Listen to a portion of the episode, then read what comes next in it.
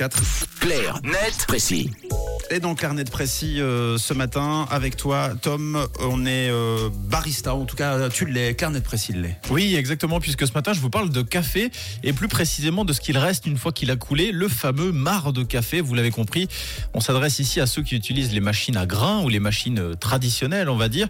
Je sais que vous buvez du café autour de la table. Vous en faites quoi, vous, Mathieu et Camille, de votre marc de café? Alors moi j'utilise pour faire des gommages pour le visage et pour le corps. Ok, très original. pas mal. Euh, Toi, moi, Mathieu? Moi, j'en fais pas grand-chose, si ce le, le- le jeter euh, dans le dans l'évier, mais du coup, ça nettoie, il paraît, un peu le, les canalisations. D'accord, une sorte d'engrais alors pour l'évier. Ouais, une- un engrais ou un, un- un nettoyeur d'évier. Eh bien, sachez que les solutions de recyclage sont nombreuses et si je vous disais que vous pourriez vous en servir pour construire un bâtiment en béton, est-ce Ah que bon vous me croiriez Bah non Mais pas nous, des entreprises, c'est ça? Éventuellement.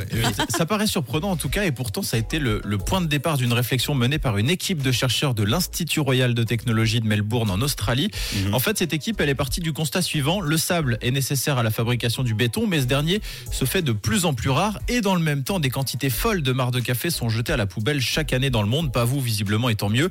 Alors pourquoi ne pas faire une pierre de coups? Et on parle de quelle quantité? Bah, pour vous faire une idée, on estime qu'environ 2,5 milliards de tasses de café sont consommées chaque jour et ça génère près de 20 millions de tonnes de déchets par an sous forme Wow. de marc, majoritairement jetés, on le disait.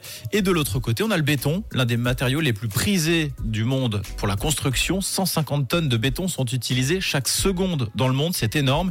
Et à cet effet, c'est donc 55 milliards de tonnes de sable naturel qui seraient prélevés chaque année, d'où l'intérêt de donner une seconde vie au marc. Et comment ça se passe? On remplace juste le sable par le café moulu utilisé Alors c'est un peu plus complexe que ça. Les chercheurs ont d'ailleurs testé plusieurs techniques hein, avant d'arriver à une solution euh, acceptable.